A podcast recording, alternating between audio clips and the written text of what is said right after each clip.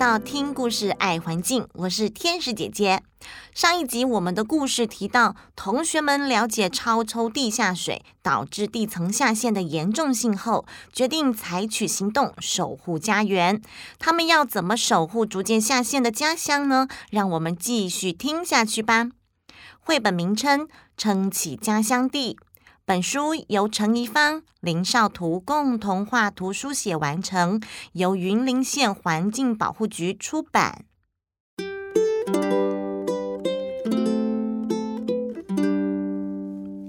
我的家乡真美好，左邻右舍很和善，大家一起想。一起努力守护它，耕种稻米，盖种花生，节省抽取地下水，鱼塭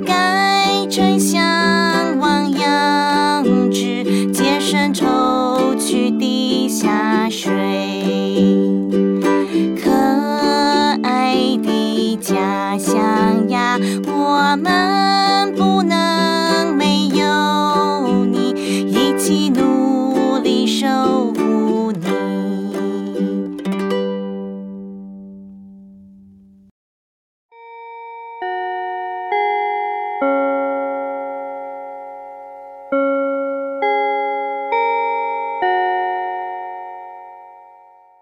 从学校放学回家后，小乐和爷爷分享今天学校老师上课教的事情。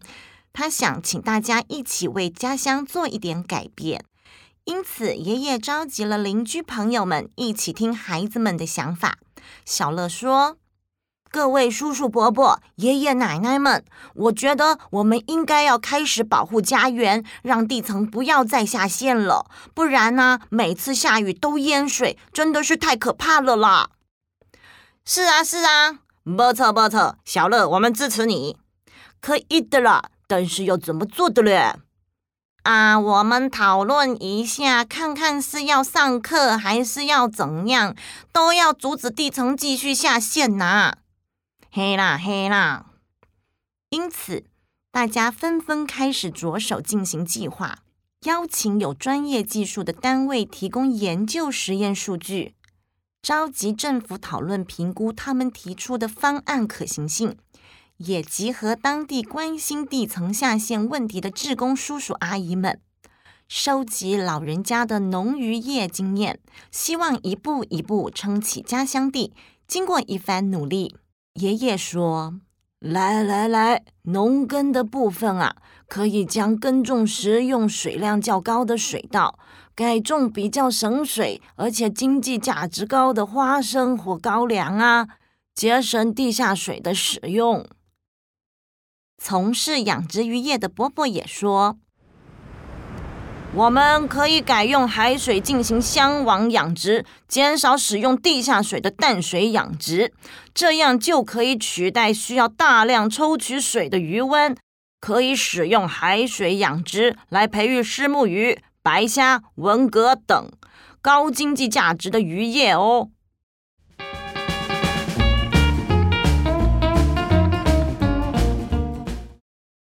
经过几年的努力，村民们的成果得到了许多专家学者的肯定，也成为其他地区仿效的典范。别跑！来抓我啊！来抓我啊！孩子们在花生田里追逐嬉戏。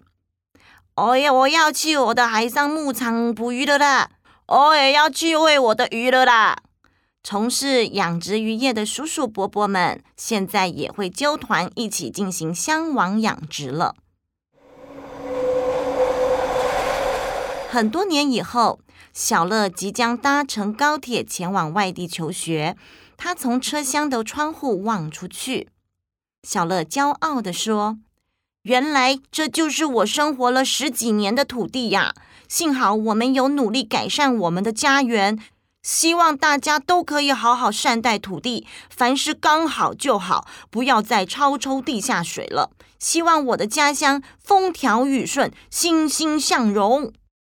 随着列车渐渐驶离，绿油油的作物随风轻轻摆动，海上的箱网随着海浪上下摇摆，似乎都在告诉小乐：我们会好好的，你也要好好的，等你回来哦。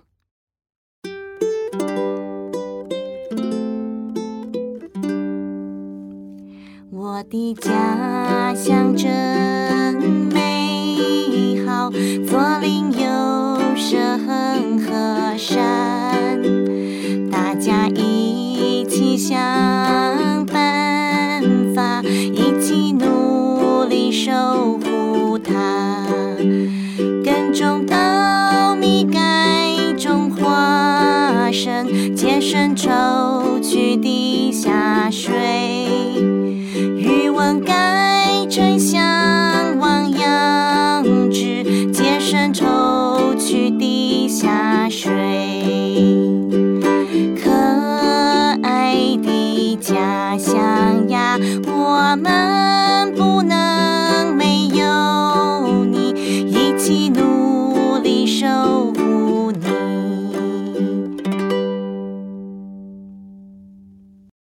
故事中的村民们透过学习与研究，一步步从发现下雨就会淹水的状况，到以实际行动来改善地层下陷。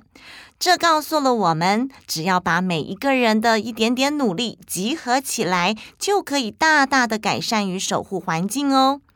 地下水是雨水、河川、湖泊渗到地下形成的，但是如果空气污染导致酸雨，随意排放污水。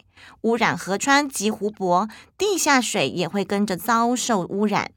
因此啊，保护空气、保护河川和湖泊，也可以守护地下水哦。大家都学起来了吗？让我们一起从观察环境开始，也许每天的上学途中，就能观察到生活周遭的环境有哪些需要改善的地方哦。欢迎大家一起讨论如何改善，并和我们分享哟。听故事，爱环境，我们下次见，拜拜。本节目由行政院环境保护署制作播出。